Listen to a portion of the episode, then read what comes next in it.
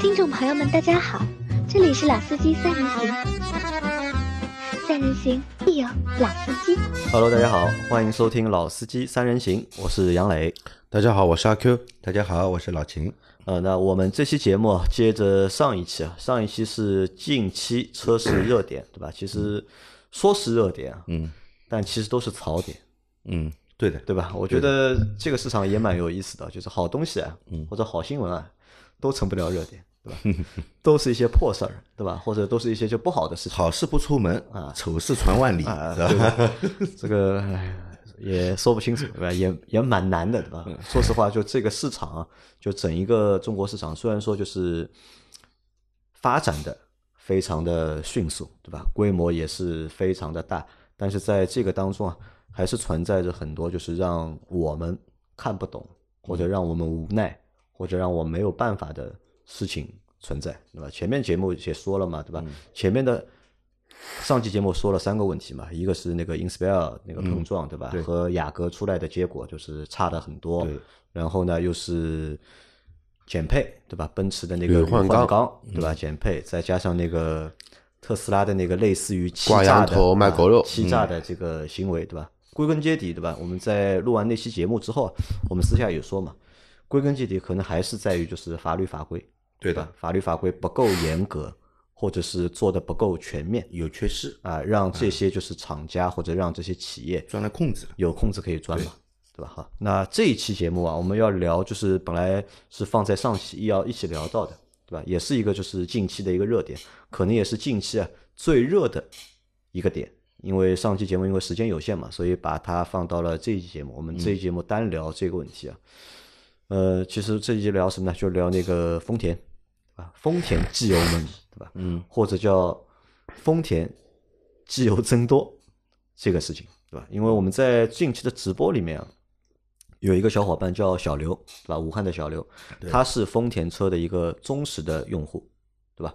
他是他是丰田粉，啊，丰田粉死粉，对吧？死粉死忠，啊对吧？我们在直播的过程当中，一直会去讨论一些车的问题嘛。嗯，讨论车的时候，就无会就会去做一些比较嘛。对的，比如说拿日系车啊和德系车去做比较，拿丰田啊和大众啊去做一些比较。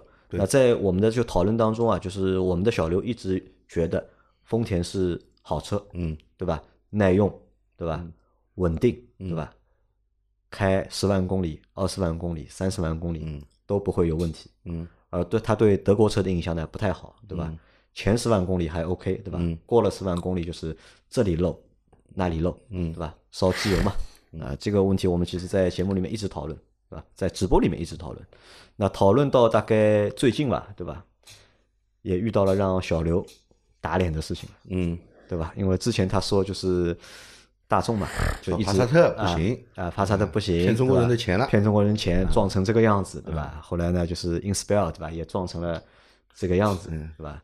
还说奥迪，他当时买的那个奥迪 A 六嘛，烧机油嘛，对吧？因为那个时候应该是二代的那个一二八八。八，对的，对吧？的确是存的确在就是有烧机油烧机油的这个现象，对吧？现在呢，就是他喜欢的这个丰田啊，嗯，也遇到了就是类似的问题，只是情况是相反的，对吧？大众呢是烧机油，嗯对吧？机油变少，对吧？现在丰田呢是变遇到了一个就是机油变多而且乳化，啊增多的一个问题，对吧？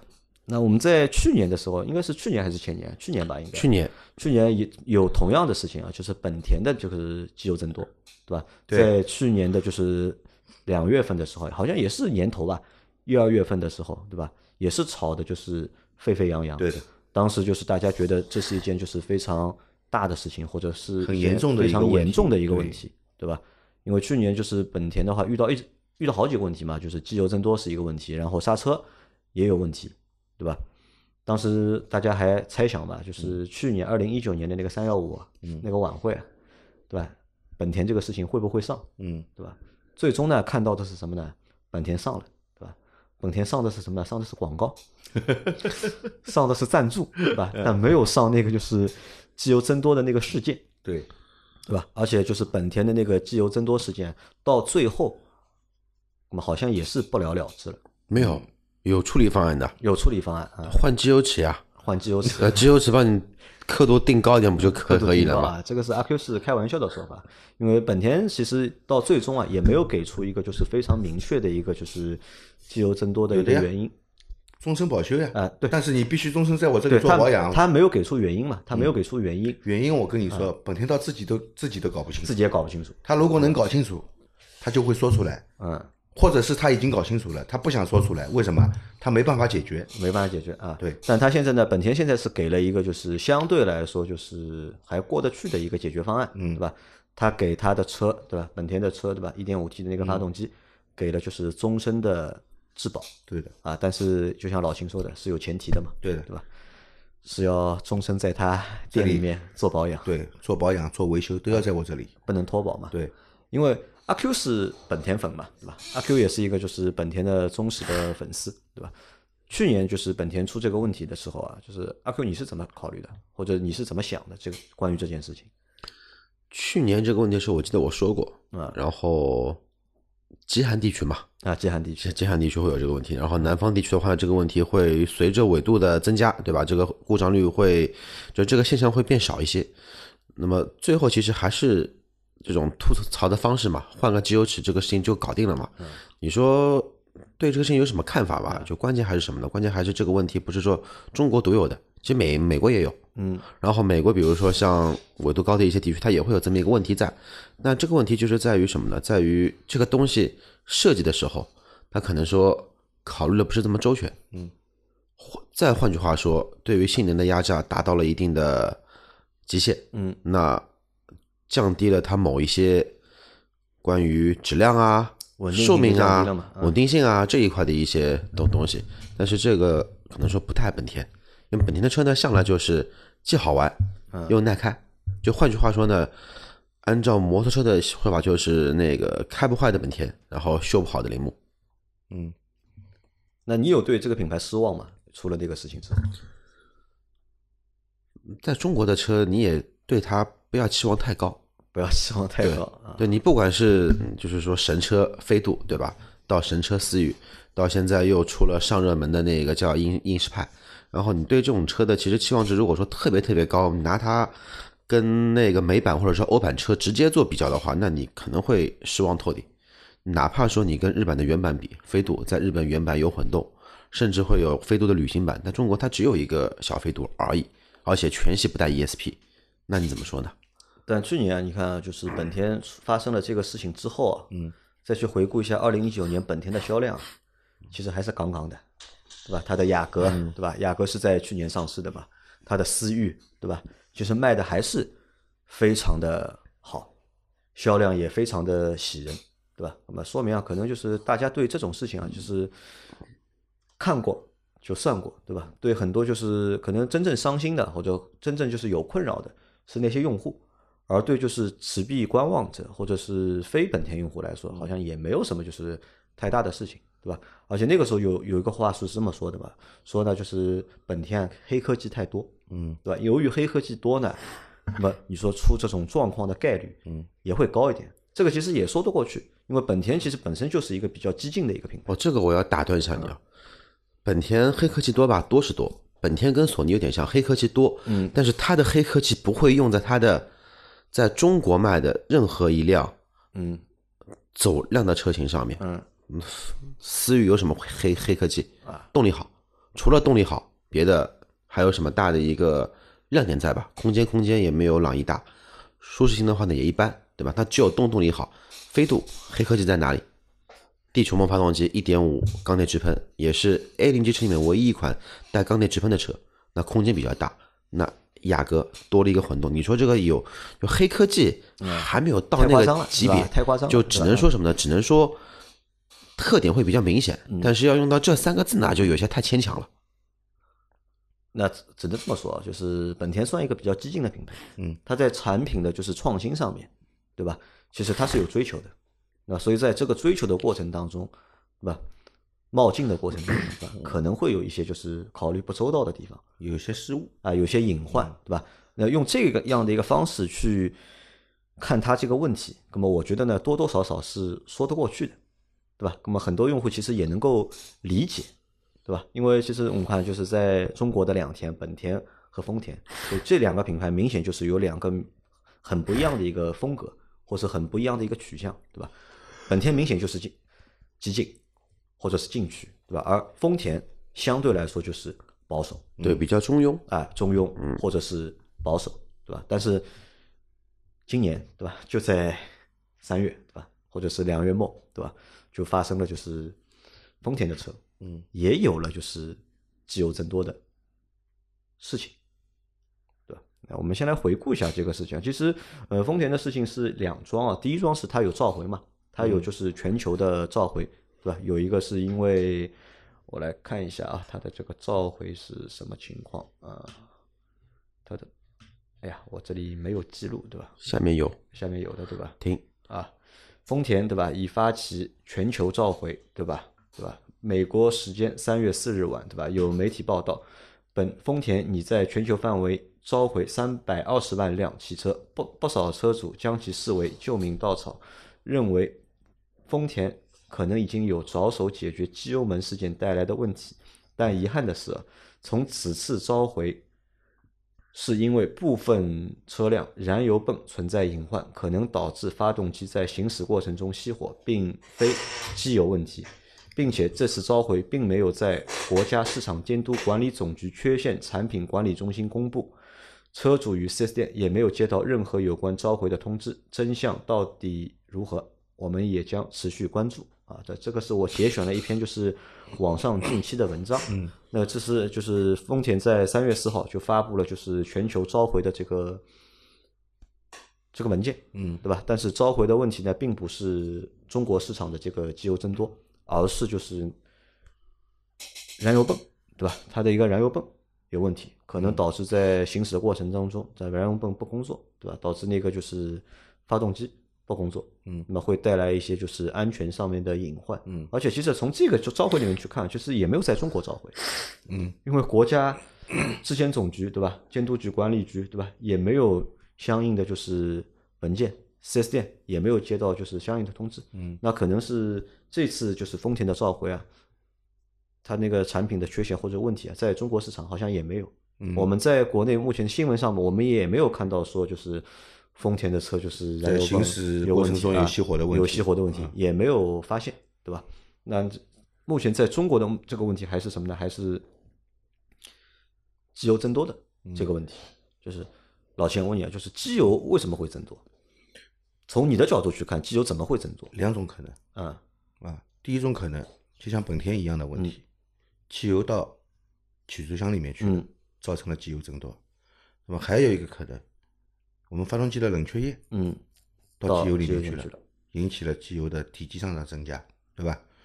但是他说这次它的增加是伴随的有伴随的有什么？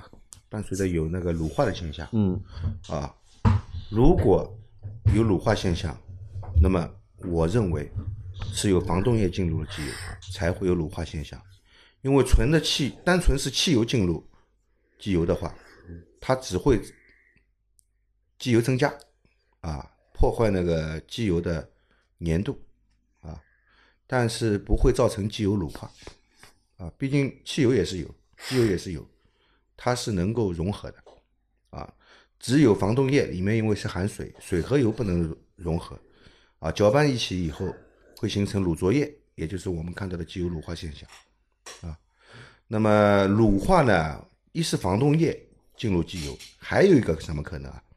还有一个就是我们的发动机在工作的时候要燃烧汽油嘛，那么汽油燃烧以后变成什么？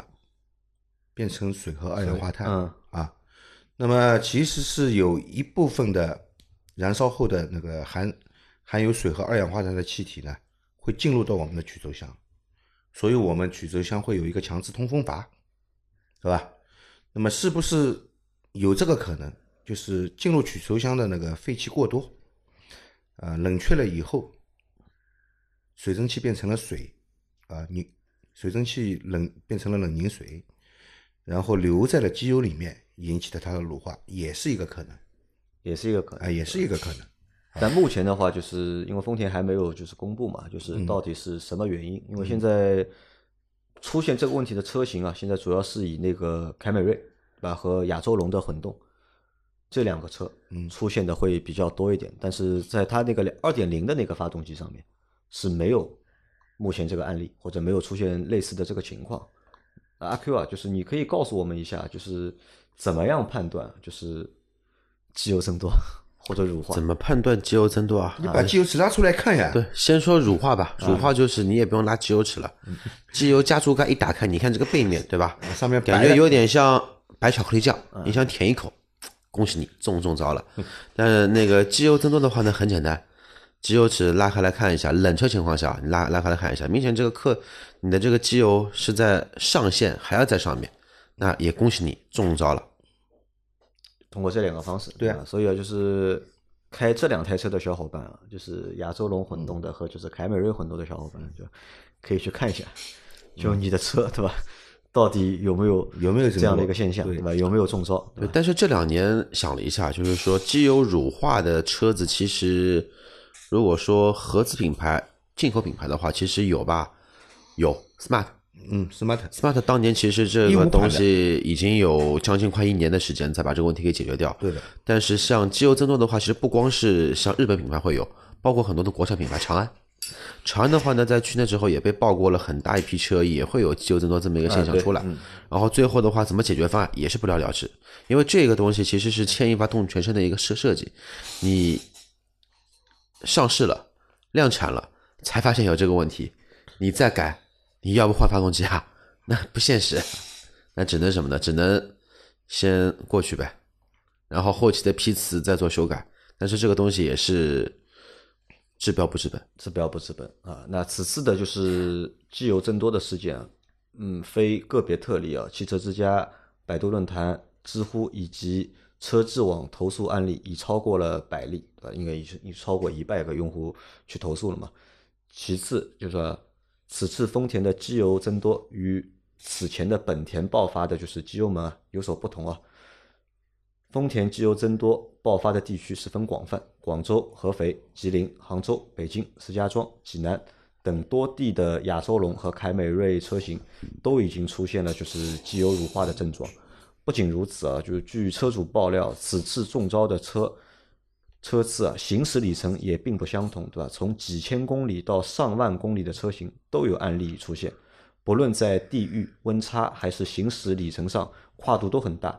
从这一点来看，基本可以排除车主驾驶习惯不好而引起的问题的可能性。那这个就说明什么？这是一个就是普遍存在的现象。对，不是因为地区，因为去年的就是本田的机油门啊，嗯，就是可能是在极寒地区产生这个问题。为什么极寒地区表现尤为突出呢？嗯，它这个汽油其实在温度比较高的地区也进入了曲轴箱，因为它环境温度高，汽油的挥发性比较好，它挥发掉了，它挥发掉了，好吧？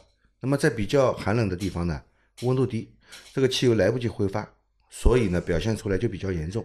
其实两者都是有问题的，都是有问题的啊。只是一在极寒地区的话，就发作的这个就是症状会对，看起来症状比较明显，对吧？其实是一样的。好，那这个就是本次啊，就是在最近对吧？丰田的车对吧？机油增多的事件的一个大概就是这么一个情况对吧？目前就在两台车上嘛，凯美瑞和那个就是亚洲龙的亚洲龙的就是双擎上面，嗯，对吧？在这两台车上有这个问题。好，那我觉得啊，就是我们要理性一点看这个问题啊。首先就是这是绝对是一个就是质量问题，肯定是对吧？这是一个质量问题。那么到底怎么解决，对吧？现在不知道，那么这个都也不能完全说是质量问题。我觉得它不是某一个配件质量不好引起的，而是它这个设计上的问题，设计的问题。这是设计上的问题，这肯定是设计上的问题。那现在怎么解决还不知道嘛，对吧？这个要等就是最终的就是官宣来看这个原因或者公布就是解决的方案。那么，但是我们可以先来讨论一个一个东西啊，就是或者讨论一件事情啊，就是丰田对吧出这样的问题，嗯，对吧？你们觉得是不是有点夸张，或者是不是有一点超出我们对这个品牌的一个认知？还好，还好，我为什么那个斩击立断的直接说还好？因为其实我们对于丰田车耐操的理念只针对于什么呢？传统内燃机车，纯汽油、纯柴油的，对吧？这种车子我们一直对它的认可口碑很很很好。普拉多、陆巡、海拉克斯，到美国的坦途、红杉这种车是开不坏的呀，是开不坏。那怎么开不坏？五点六、五点七的排量的发动机，马力才三百匹，你能开的话，你是你本事大，对吧？它发动机的压榨很低，你哪怕说目前最流行的，比如说那个一点六的 VTEC 啊，那个不叫 VTEC，一点六的那个那个呃叫什么的，就一点六的可变正排气门的那个 VVT 呃呃对 CVVT VVT 的一个发发发动机 VVTi 对的，对想想 VVTi VVTi 对一点六的 VVTi 用了多少年了？少说吧，十五年了吧。一点六的发动机，十年前一百一百一十匹马力，十年后还是一百一十匹马力。你说这个能怎么坏？能怎么坏？能坏的话，这个证明真的你开的本事太大了。就是说，还是对于什么？对于它传统这一方面的一个造诣吧，会比较的有信心。但是混动的车，其实我们节目里面其实一直比较推荐买凯美瑞啊，包括迈亚中都是买它混动的。其实我觉得有一些不好意思，因为现在出来这么一个问题，打脸了对吧？打脸，脸啪啪响。但是像雷克萨斯的三百 H，包括这一次的那个叫 LM 的那个叫，呃，就是那个两百万的面包车，包括阿尔法，这都有这么一个问题在。那其实就像老老秦说的，这个就是一个设计设计的一个问题，而且这个设计的问题的话，可能说是超乎了当时设计师的一个预设想。因为这种东西说白了，你就像本田到现在也没有任何一个合理的解决方案。就你该增多还增多，你大不了就是每五千公里、每两千公里放放点油嘛，对吧？你没有别的解决解解决方案，那么你机油变稀了怎么办？你放掉一点，再加一点，综合一下就好了。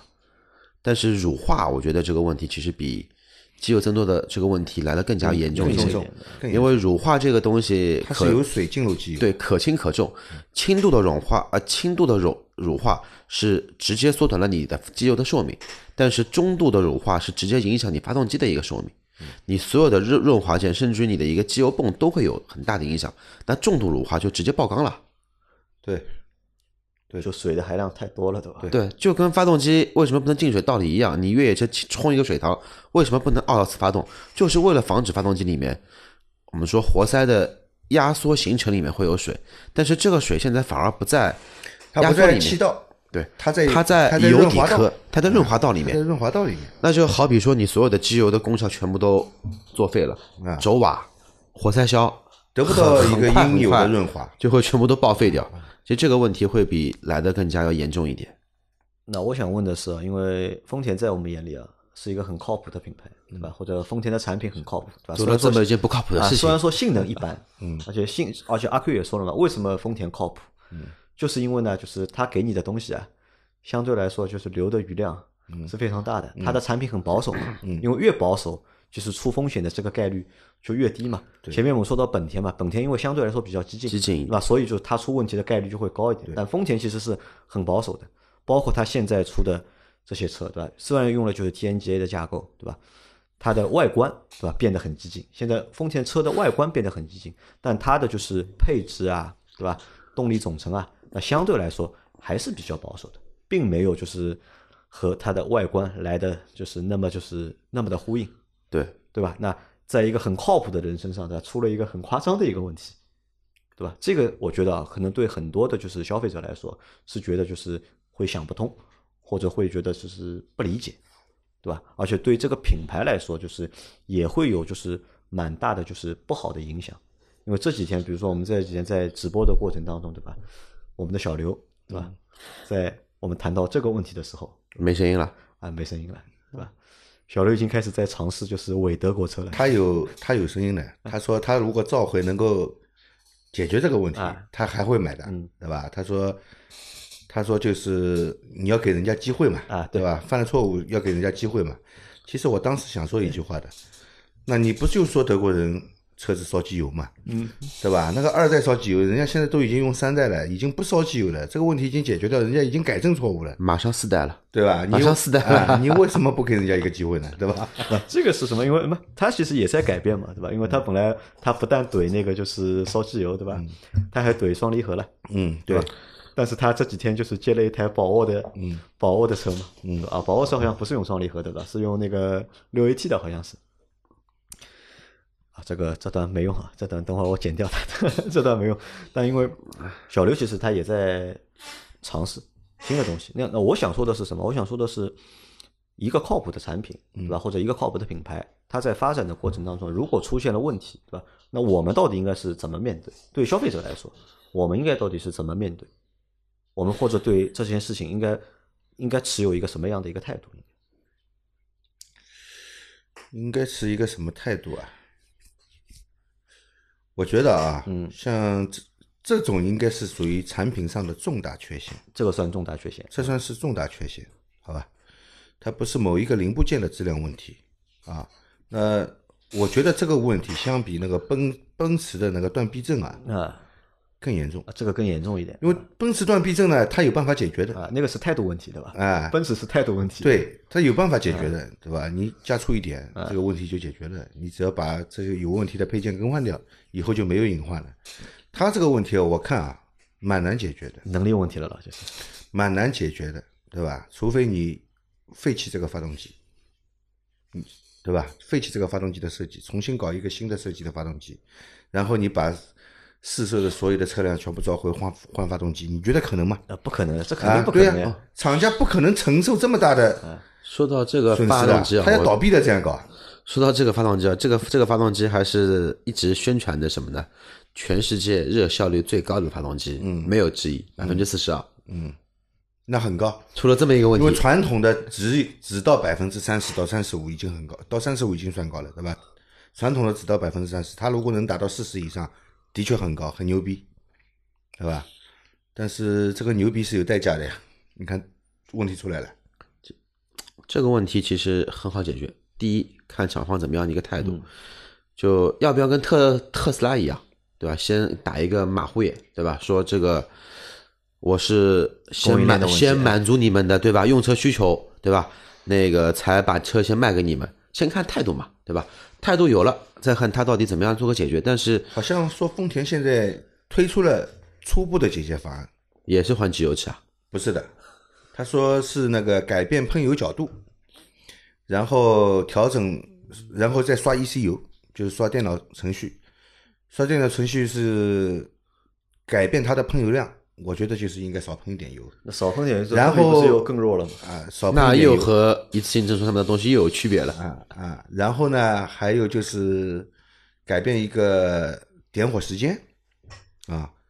改变一个点火时间，我觉得它是应该少喷点油，然后点火提前脚往前推一点啊，这样让它燃烧的更干净一点，可能这个机油增多和乳化的问题能够得到改善啊。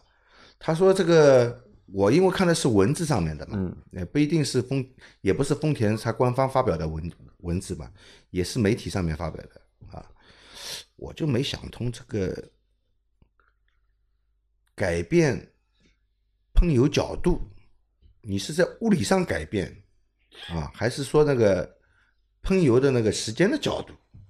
他有可能这么做。呃，老秦，喷油嘴它不是有一个个孔吗？啊，改变喷油角度嘛，本身是对吧？这一圈一排喷，嗯，它就是在半圈不喷油，嗯，那不就改变角度了吗？啊，半圈不喷油，你要换喷油嘴的。哎，对，这个喷油嘴不换的话，你是改变不了的。但是改变角度。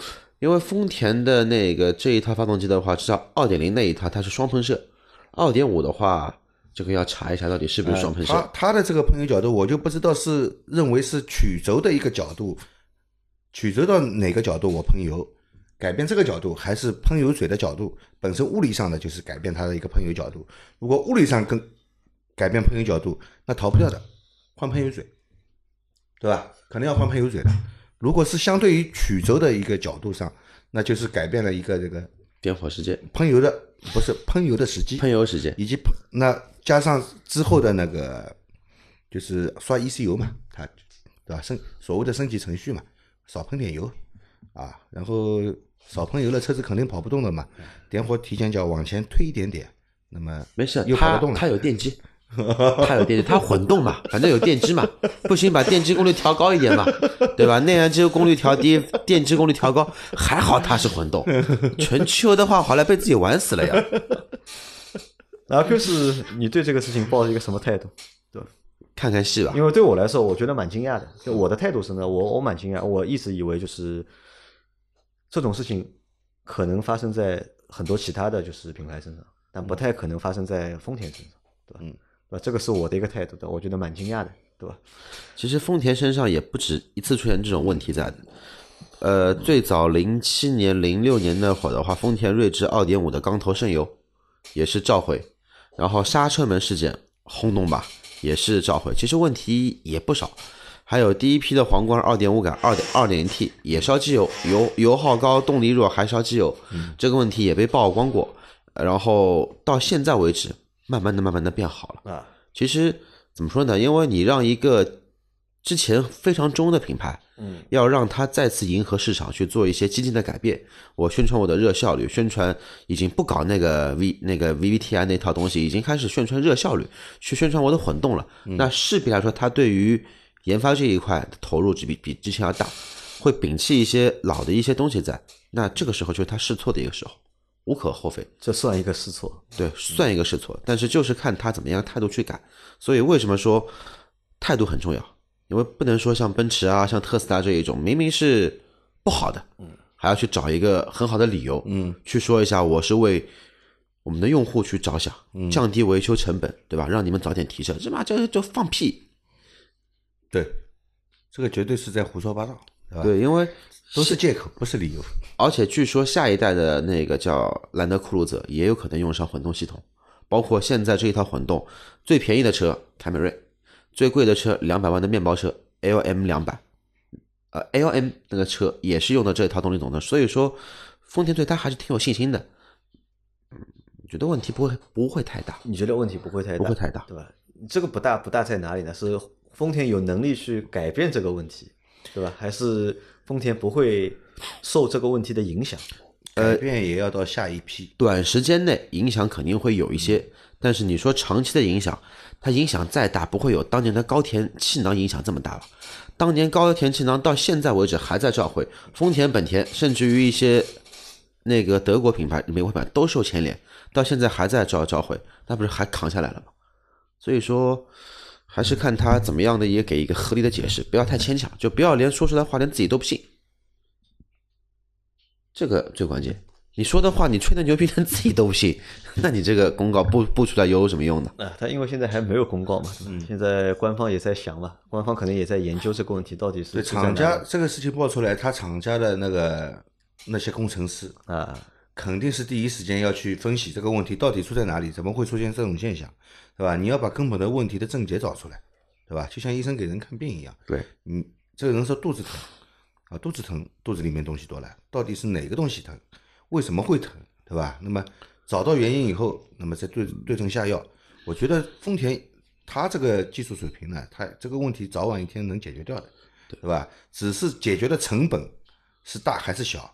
如果这个成本超出它的承承受范围的，那么他就耍无赖了呀，我不解决了呀。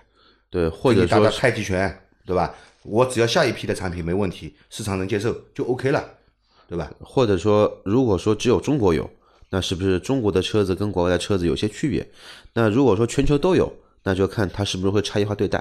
因为当年的刹车门事件，好像中国是被差异化做对待。对的，所以说这也是看他态度这一点。而且这两年是日本车崛起的时候，就经济型车这一块是吊打合资的德国车，或者说法国车，或者说一些别的品牌的车辆，基处于一个什么呢？